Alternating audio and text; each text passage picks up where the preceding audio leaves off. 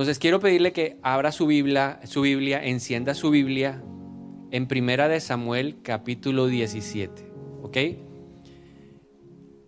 Voy a resumirle, antes de ir al pasaje central, voy a resumirle qué es lo que está pasando. David está pastoreando las ovejas, su papá lo manda a llamar y le dice, necesito que vayas a donde están tus hermanos, ahí en medio de la batalla con los filisteos.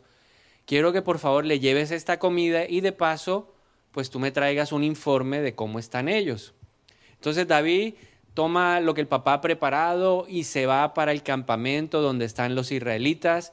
Y cuando llega a ese lugar, después de dejar la comida en un lugar seguro, inmediatamente busca a sus hermanos. Y cuando los encuentra, cuando está hablando con ellos, saludándolos, seguramente, esto es parte de mi imaginación, que los abrazó y se puso feliz de verlos, él escuchó lo que estaba pasando en el campamento. En ese instante, mientras él estaba con sus hermanos, notó que un filisteo de un tamaño considerable empezaba a gritar desde el otro lado del campamento y pudo seguramente observar la reacción de todos los que estaban ahí con él.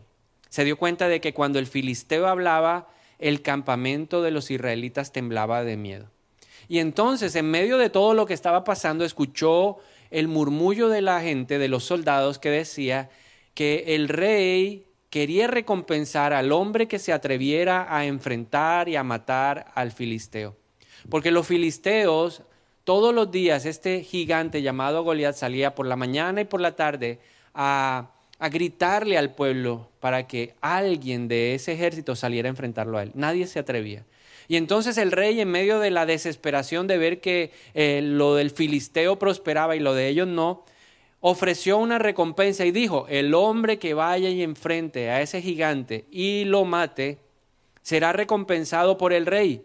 Una de sus hijas se casará con él y su familia no pagará más impuestos. Entonces David está ahí con su hermano y mientras está escuchando esto, deja a su hermano por un momento y vuelve a preguntar qué fue lo que dijeron, cuál es la recompensa que, que el rey está dando por matar al incircunciso ese que se ha levantado contra el Señor de los ejércitos celestiales. Y le volvieron a decir que el hombre que batiera, que derrotara a este gigante, recibiría como recompensa a la hija del rey y su familia no pagaría más impuestos. Un buen trato por matar al filisteo. Pero lo que quiero resaltar está en el versículo 28 del Primera de Samuel capítulo 17.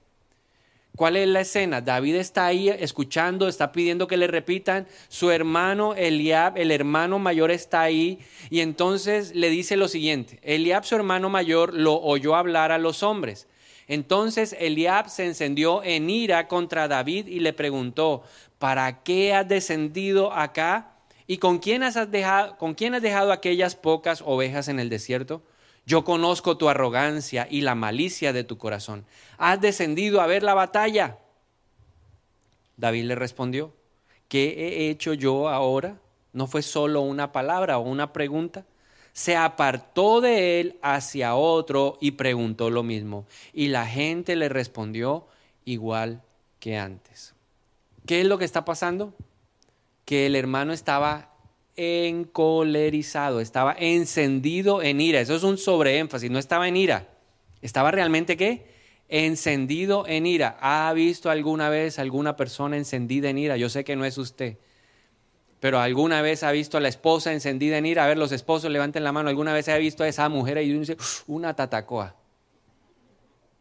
Esposas, ¿han visto alguna vez encolerizado, encendido en ira a ese distinguido caballero que hoy parece un ángel del Señor? A ver cuántas damas levantan la mano. O a ese papá. ¿Alguna vez ha visto al papá así? ¿Sí? ¿Lo ha visto? Ok. Entonces, así estaba Eliab. Pero lo que quiero resaltar es que David no picó el anzuelo de enfrentarse con su hermano. Cuando alguien se enciende en ira, no se enciende en vano. Él está esperando que alguien por lo menos acepte el desafío, ¿cierto? En las películas del viejo oeste el hombre sacaba el guantecito y lo, lo cacheteaba. Entonces, cuando uno está encendido en ira, uno espera tener un encuentro así, un, mano a mano, así, una pelea de esas estilo oeste. Pero David no cayó en esa trampa. No fue fácil, porque David tenía sentimientos. Y como hermano, Eliab sabía lo que le dolía. ¿Alguna vez ha peleado con su hermano? ¿Cuántos tienen hermanos aquí? ¿Alguna vez ha peleado? Y a veces los puños no duelen tanto como las palabras. ¿Sí o no? Porque el hermano conoce qué es lo que duele. Eliab sabía lo que le dolía a David. Pero a mí lo que me impresiona es que David no picó el anzuelo que el enemigo le había puesto. Porque él sabía que tenía una batalla más grande. Pensemos por un momento. Utilicemos nuestra imaginación. Usted me va a ayudar a construir una breve historia de 10 segundos. Y pensemos qué hubiera pasado si David se hubiera volteado cuando el hermano estaba encendido gritándole cosas y David se hubiera puesto a responderle. ¿Qué hubiera pasado? ¿En qué hubiera terminado esa pelea? ¿Se hubieran dado puños? ¿Cuántos se imaginan que se hubieran dado puños ahí? Y meterse con Eliab era cosa seria, porque la Biblia dice que el hombre era David era un pelado y el hombre era qué? Un tipo de guerra grande, imponente, impresionante, a tal punto que en primera de Samuel 16, cuando el profeta Samuel lo vio, dijo, wow, este tiene pinta de rey. Pero el Señor le dijo, no mires eso, mira el corazón.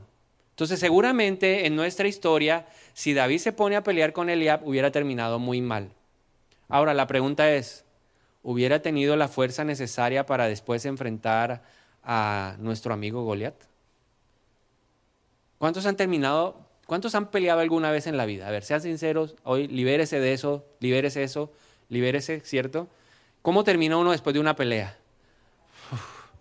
sí, uno termina que no quiere saber nada más de eso. Entonces David se hubiera perdido la oportunidad de enfrentar al gigante. Eso que a David le pasó me lleva a reflexionar dos cosas. Número uno, todos los días tenemos batallas espirituales.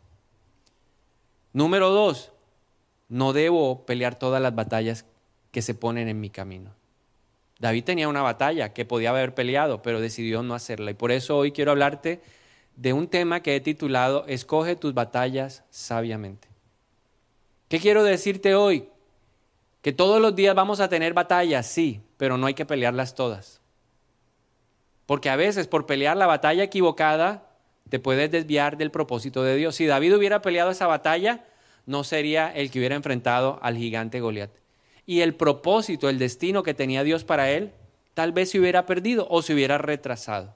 Ahora la pregunta es cómo llegar, cómo llegar a ese nivel de David. Un día estaba hablando con Germán y Germán me decía, no, pastor, ese es el nivel capo. Entonces, utilicemos la palabra de Germán, nivel capo. Diga conmigo, nivel capo. ¿Cómo llegar al nivel capo de David? Para uno saber cuando llegue a la casa y encuentre la cosa enrarecida, cómo saber si ese día sí debo pelear o no debo pelear. ¿Cómo saber cuando llegue a la oficina y encuentre ahí la cosa así como ardiendo, si peleo o no peleo? ¿Cómo saber si llego a la universidad y la cosa está así candente, así está la cosa ardiendo, si debo pelear o no pelear? Esa es la pregunta que nos vamos a responder hoy. Entonces, para responderla y poder llegar, llevar o llegar al nivel de David, lo primero que tengo que entender es que soy un soldado, un soldado de un ejército de Cristo. Cuando tú y yo tomamos la decisión de aceptar a Jesús en nuestra vida como Señor y Salvador, inmediatamente somos enlistados. Usted es enlistado en el ejército de Dios. Porque hay dos ejércitos, en el mundo espiritual hay dos ejércitos el ejército del enemigo y el ejército de Dios. Sin Dios está uno en este ejército de oscuridad y de tinieblas. Pero la Biblia dice a través del apóstol Pablo que Él nos pasó del reino de la oscuridad al reino de la luz. Así que aunque usted no se esté viendo en este momento, usted tiene un camuflado. Usted está vestido de soldado. Todos somos soldados. Y como soldados, para poder llegar a ese nivel de saber qué peleo y qué no peleo, tenemos que ser instruidos. ¿Qué cosas necesita saber un soldado?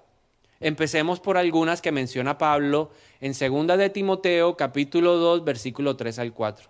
Dice, tú pues sé partícipe de los sufrimientos como buen soldado de Cristo Jesús.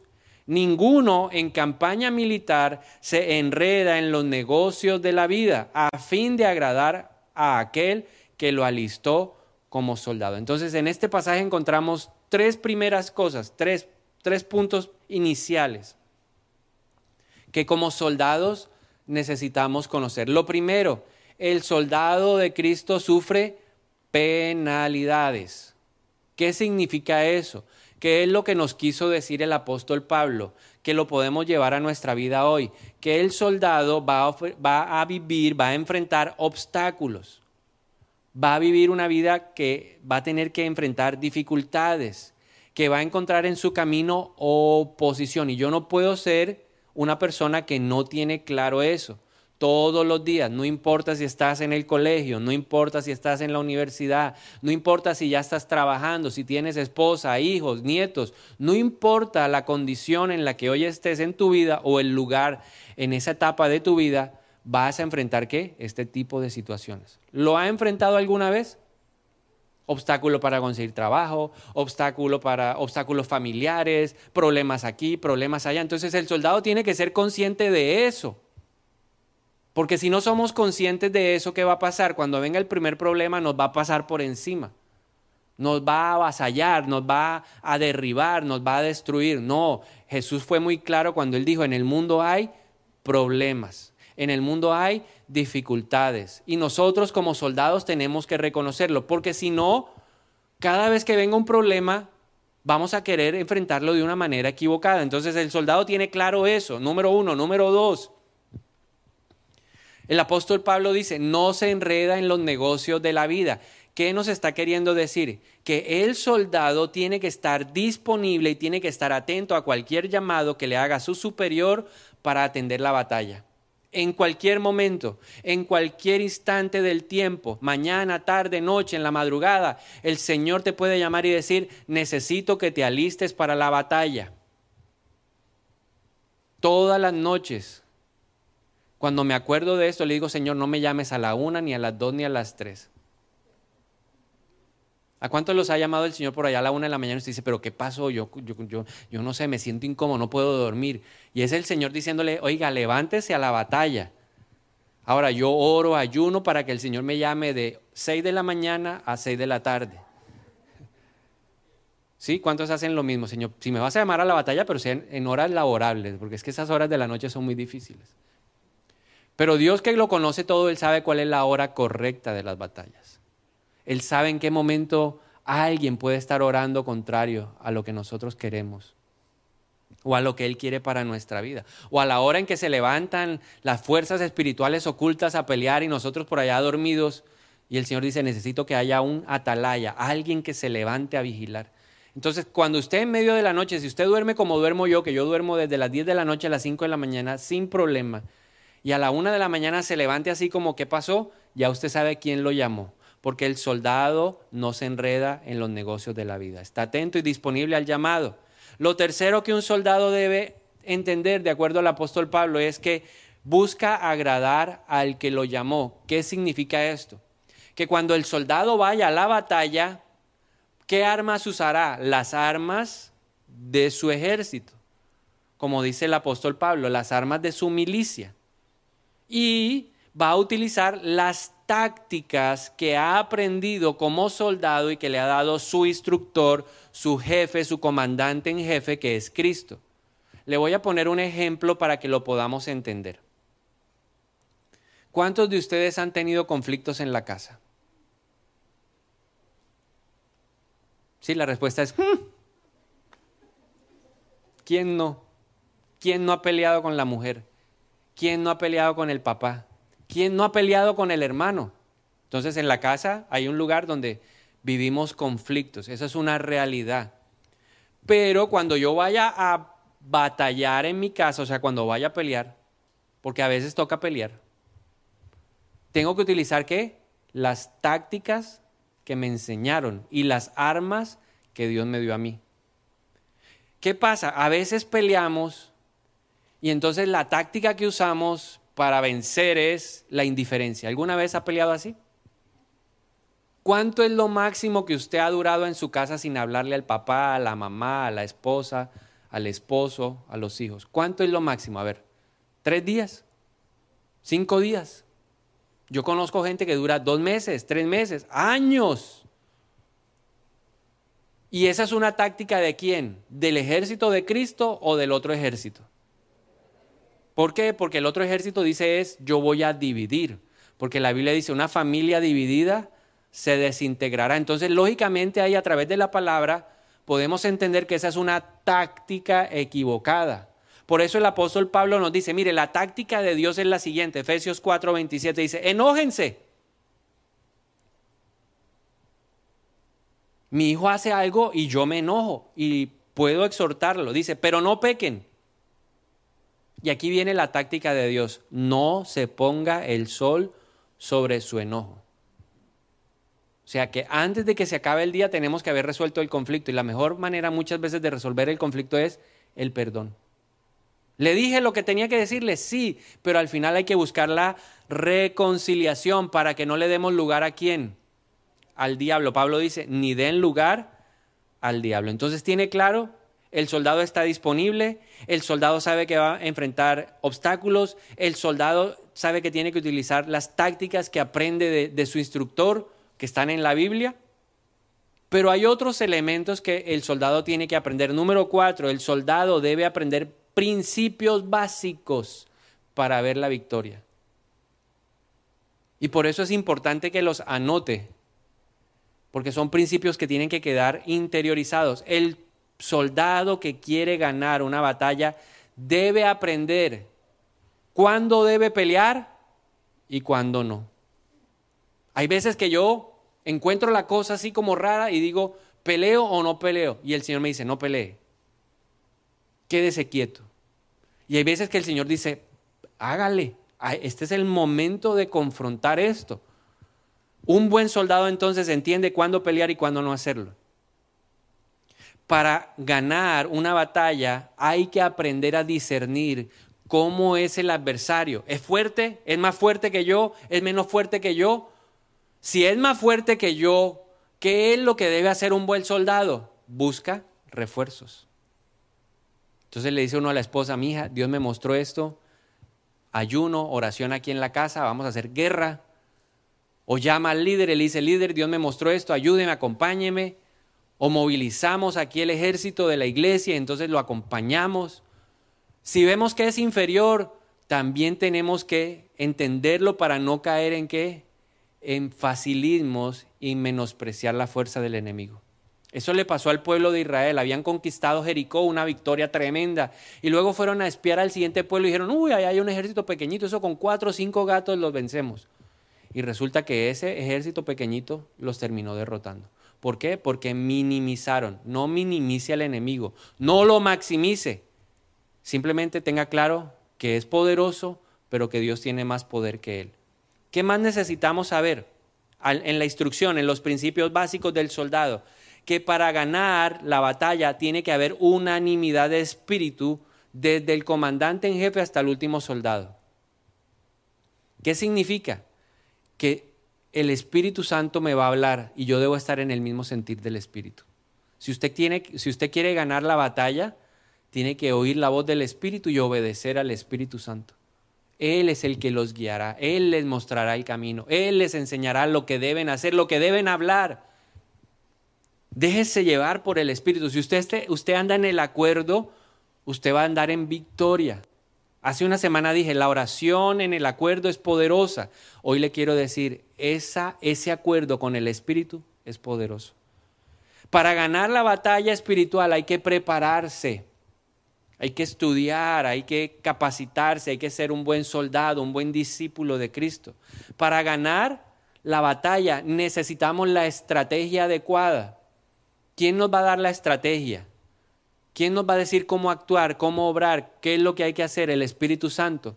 ¿verdad? Hay un pasaje en la Biblia en donde a Jesús le llevan a un muchacho que está endemoniado, el papá se lo llevó a los discípulos, no pudieron hacer nada con él, ya el papá no sabía qué más hacer y Jesús le enseñó, dijo, es que ustedes no han entendido que este tipo de batalla se vence con oración y ayuno. ¿Quién dio esa enseñanza? El Espíritu Santo. Entonces uno está enfrentando una batalla, usted ve que sus hijos están rebeldes y uno quiere que enfrentarlos y decirle, ¿qué le pasa, atrevido, este igualado? ¿Cuántos papás han sentido eso? y le gustaría a uno sacar la correa y darle tres lapazos y que aprendiera que la vara corrige. Pero usted le da más vara y más rebelde se pone. ¿Qué hay que hacer? Uno ora y le dice, Señor, ¿cómo hago? Y a veces yo he visto que un abrazo, una ida a comer helado, una ida a cine puede terminar haciendo qué? La diferencia. ¿Quién te va a dar la estrategia? El Espíritu Santo. Diga conmigo, es el Espíritu Santo Porque si usted pelea con su estrategia, nuestras estrategias parecen buenas, pero su fin es la muerte. Hay caminos que al hombre le parecen buenos, pero su fin es la muerte. Entonces, ojo, la estrategia nos la da el Señor. ¿Qué más debe hacer un soldado? Necesita conocer bien las armas que tiene. Cuando yo fui al ejército, dije, bueno, ya estoy aquí, ¿qué más puedo hacer? No quería prestar el servicio, pero me tocó, ¿cierto? Es obligatorio. Y ya estaba allá y dije, bueno, ahora lo que espero es que me entreguen ese aparato y yo, pues ya qué más voy a hacer, ¿sí o no? Y mes y medio y nada, y yo decía, ¿dónde está el fusil este y dónde está el fusil? Porque primero necesitaba instrucción básica, sin armas, para luego tener instrucción básica con armas. Cuando me entregan ese aparato, yo no podía ni con mi alma, esa cosa pesaba 7 kilos. Y la primera es que dijeron, levanten armas, ¡ay, caramba, esta cosa! Hasta que me fui, ¿qué? Acostumbrando. Ya después siete kilos no era nada. Era parte de mí. El día que no caminaba con el fusil yo me sentía incompleto. Como que caminaba en las nubes, no tenía siete kilos. Pero lo impresionante fue que nos enseñaron a qué? A armar y a desarmar el fusil. Entonces tenía uno que armarlo, desarmarlo. Y luego empezaban, bueno, hoy lo armaron en cinco. Y el que no lo arme en cuatro minutos empieza a darle vueltas al batallón y uno mire desesperado armando. Al día siguiente ya no son cuatro, les vamos a dar tres minutos. Y uno desesperado arme y desarme. ¿Por qué? Porque en la batalla a veces no vas a tener tiempo para pensar. Tienes que acostumbrarte. Llegas a tu casa y de repente te reciben con semejante M60 disparando. Y uno dice, ¿qué pasó aquí? Y si uno eh, eh, está carnal, uno responde desde la carne. ¿Cómo respondo el grito con desde la carne? Más gritos. Entonces uno tiene que aprender que las armas las tiene que utilizar ¿qué? Rápido. Entonces el espíritu te habla y te dice, "Calla. Huye. Montes en la moto y corra." O de pronto el espíritu te dice, "Párate firme, resiste." Entonces uno queda ahí y empieza el enemigo, pa, pa, pa. ¿Y usted está qué? Quieto, aguantando, como el buen boxeador que se pone las manos aquí para que le den hasta que el otro se canse. No ha lanzado un solo golpe, pero ya al contrario que lo cansó. Son las armas que necesitamos conocer. Pablo dice, porque las armas de nuestra milicia no son carnales, sino poderosas en Dios para la destrucción de fortalezas. ¿Qué armas tenemos? La oración, el ayuno, la vigilia, la alabanza, la adoración la armadura de Dios, el nombre de Jesús, la sangre de Cristo, la palabra de Dios, el perdón. ¿Qué otra arma tenemos? Resistir al diablo. Hay veces, hay temporadas en que solo dice el Señor, resiste, resiste, resiste, resiste, resiste, y uno aguanta. Pero también he aprendido que hay momentos en donde hay que exponer las cosas a la luz. Es cuando uno llama a la persona y le dice, venga, hablemos. Porque cuando tú expones las cosas a la luz, las tinieblas van a huir hablemos. ¿Qué es lo que pasa? ¿Cuál es el supuesto? ¿Cuál es tu molestia? ¿Cuál es tu rabia? ¿Qué es lo que tienes que, qué es lo que quieres decirme? Hay momentos en donde Dios quiere que actuemos de esa manera y cuando lo hacemos estamos utilizando armas. Porque la luz no prevalece sobre la oscuridad. Y hay un arma de la que hablé el año pasado que se llama ir al tribunal de justicia de Dios en oración. Usted va allá y le dice, Señor, Tú eres Jehová Siqueno, el Dios de justicia, está pasando esto, esto, esto, esto. Estos son los argumentos míos, hágale pues. Y Dios aprovecha esa oración que es poderosa para hacer justicia. ¿Qué más necesita conocer un soldado? Necesita conocerse a sí mismo y necesita conocer bien al enemigo. ¿A qué vino el diablo? Jesús nos dijo cuál es el objetivo del diablo. Él quiere matar, robar destruir. Todo. Quiere robar, destruir mi familia, quiere destruir mi propósito, quiere destruirme a mí, porque yo soy enemigo de Él. Él quiere acabar conmigo. Ese es el objetivo. Y para hacerlo, ¿cómo lo hace? ¿Cuáles son las tácticas? Yo le voy a compartir aquí rápidamente algunas tácticas del enemigo. Pone trampas. ¿Quién nos libra del lazo del cazador?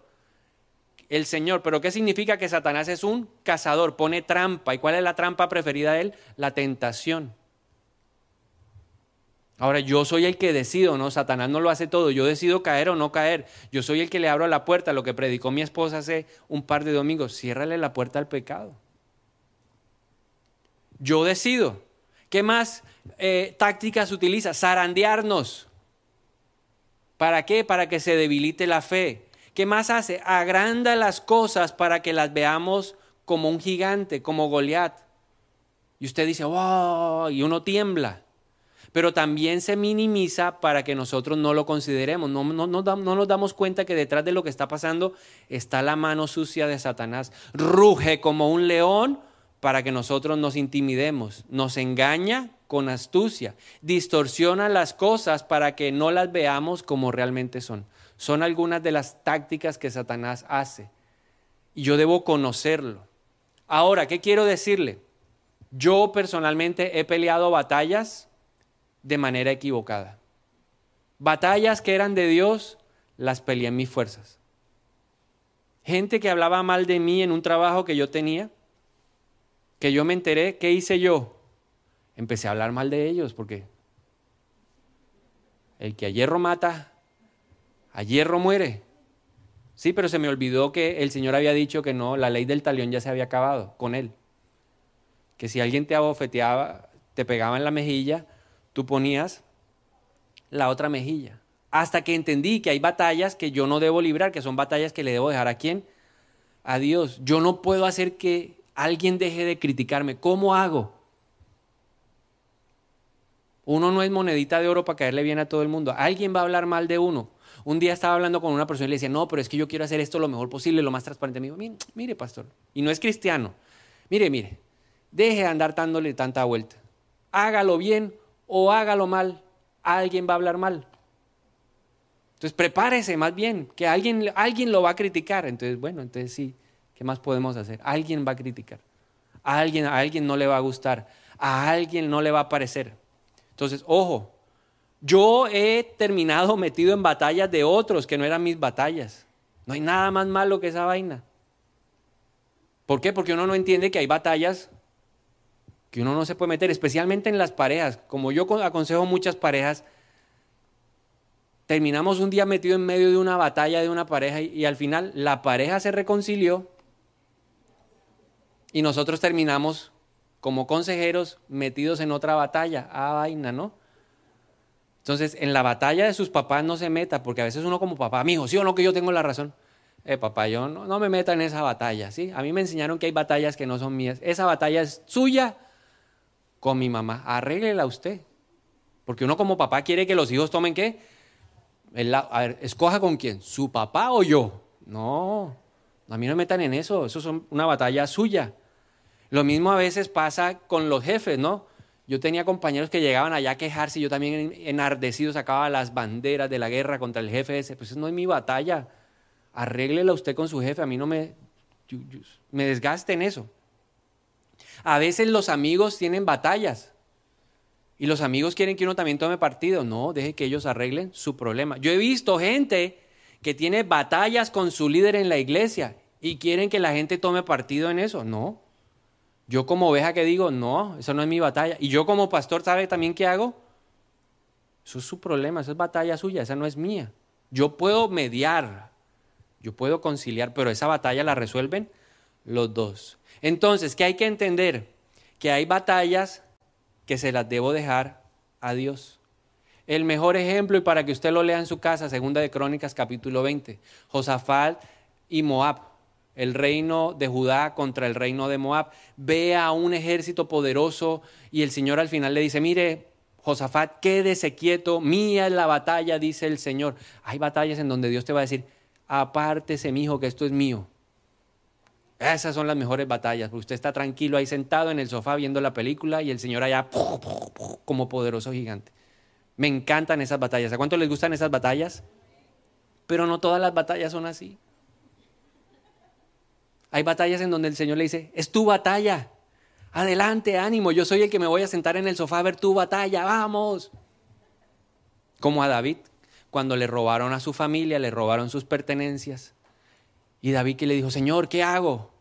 ¿Voy o no voy? Vaya, papá, que yo le voy a entregar a esa gente, pero vaya usted, le toca ir a usted a pelear la batalla. Y le toca uno sentar al personaje y decirle, papá, venga, arreglemos, papá, papá, papá, papá. Y le toca a usted pasar el trago amargo de pelear esa batalla. Pero hay momentos en donde Dios dice, vamos juntos a pelear esta batalla. Entonces Dios va a pelear con quién? Contigo al lado. Segunda de Samuel 5:24 dice, y sucederá que cuando escuches el sonido de una marcha en las copas de los árboles, actuarás con decisión, porque entonces el Señor saldrá delante de ti para derrotar al ejército de los filisteos. Ojo, cuando uno pelea las batallas equivocadas, puede sufrir tres cosas. Tres cosas que pueden venir a tu vida que no las deberíamos vivir. Desenfoque, o sea, tú pierdes el objetivo y empiezas a concentrarte en otras cosas. Cansancio, y cuando te toca pelear la tuya ya estás ¿qué? cansado y el enemigo se aprovecha de tu cansancio. Y número tres, retrasos en tu propósito divino. La pregunta final para responder en esta mañana entonces es, ¿cómo puedo hacer para tener ese nivel capo de David? ¿Cómo hago yo para saber qué batalla sí peleo y qué batalla no peleo? Número uno, tienes que orar y pedir discernimiento espiritual. No conozco otra forma. Uno todos los días, Señor, dame discernimiento. En medio de la oración que hagamos, Señor, necesito que tú me des sabiduría para escoger las batallas. Porque el discernimiento espiritual viene acompañado de sabiduría espiritual. Son dones del Espíritu. Y Él nos los ha querido dar para que nosotros podamos vivir enfocados en la verdadera batalla. Número dos, conoce a tu enemigo. Entiende cómo trabaja.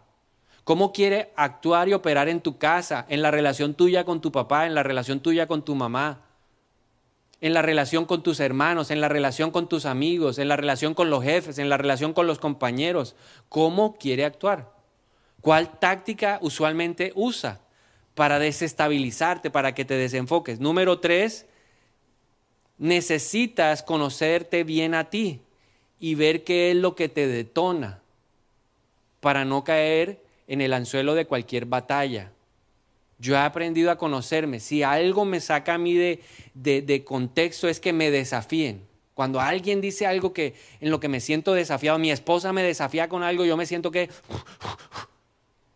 Pero he aprendido,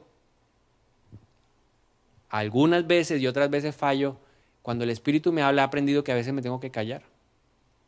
A veces me tengo que ir, hacerme el loco, el desentendido. No me dijo nada, no me dijo nada. Y el enemigo sí te dijo. Y Dios me dice, no te digo, no le preste atención. Y el diablo, hoy lo desafiaron, uh, uh, ¿cierto? Como le hacen a los amigos, uh, carbonero, dígale, el diablo es un carbonero. Le encanta echarle leña, carbón a la cosa. Y esa vocecita ahí, ¿no? ¿Y usted lo va a dejar así? No, hermano, me decepcionó. Hay otros que se detonan cuando los critican. Cuando le señalan los errores, no hay nada como más ofensivo para uno de esposo que la esposa empiece. Y si yo, yo le había dicho que usted. Y uno. Sí, lo cogieron de aquí del cerquillo y uno. O la mamá frente a los amigos, ¿no? ¿Alguna vez le ha pasado eso que su mamá, yo le había dicho a usted y usted frente a los amigos, trágame tierra, trágame tierra? Y uno ahí, la mamá. Ojo, ¿qué te detona? Número cuatro, aprende a conocer bien las armas. ¿Qué tanto sabes de la oración? ¿Qué tanto conoces y le das valor al ayuno? ¿Qué tanto has probado la vigilia? ¿Qué sabes tú de la armadura? ¿Cómo has usado el nombre de Jesús, la sangre de Cristo? ¿Qué tal? ¿Has puesto en práctica el perdón? Tremenda arma.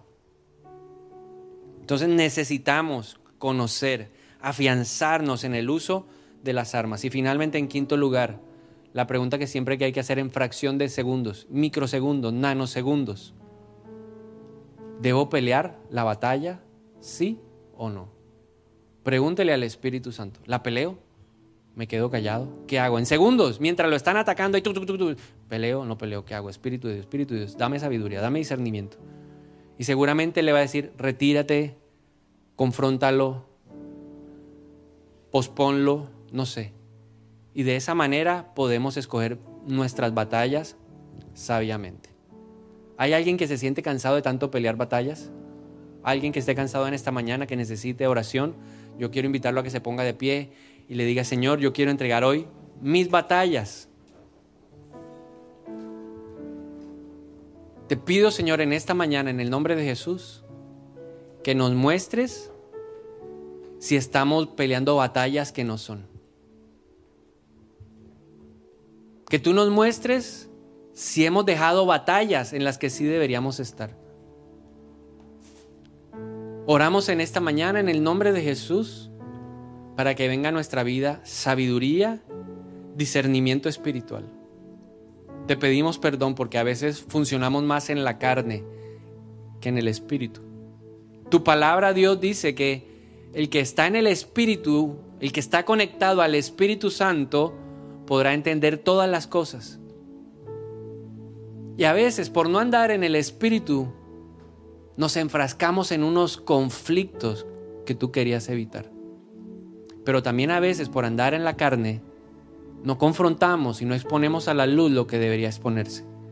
Tu palabra dice, la verdad te hará libre y a veces por, por guardar una falsa paz, no entramos en esa batalla. Hoy en el nombre de Jesús pedimos perdón por nuestra independencia y por nuestra carnalidad. Y renunciamos a seguir peleando las batallas según nuestro propio entendimiento y sabiduría. Yo hoy levanto mi mano y te pido a través de ella en lo alto que me dirijas en la batalla. Dirígeme, Señor. Que yo aprenda a pelear mis batallas como tú las usas, Señor, con tus tácticas. No es en la táctica del enemigo que yo me puedo seguir moviendo. No puedo dividir más que es lo que busca el diablo. Mis tácticas deben unificar. En el nombre de Jesús. Yo te pido que hoy nos des ese discernimiento y esa sabiduría para enfrentar las batallas. Hoy oramos y si usted tiene batallas, está en medio de una batalla, dígale hoy al Espíritu de Dios, ¿la debo seguir peleando o no? ¿Debo abandonar? ¿Debo sacar una bandera en blanco? ¿Debo retirarme o debo arreciar la confrontación? ¿Qué hay que hacer, Espíritu de Dios? que no sea más en mis fuerzas, sino en las fuerzas tuyas, que son inagotables. Yo te lo pido en esta mañana en el nombre de Jesús. Enséñanos a escoger las batallas con sabiduría.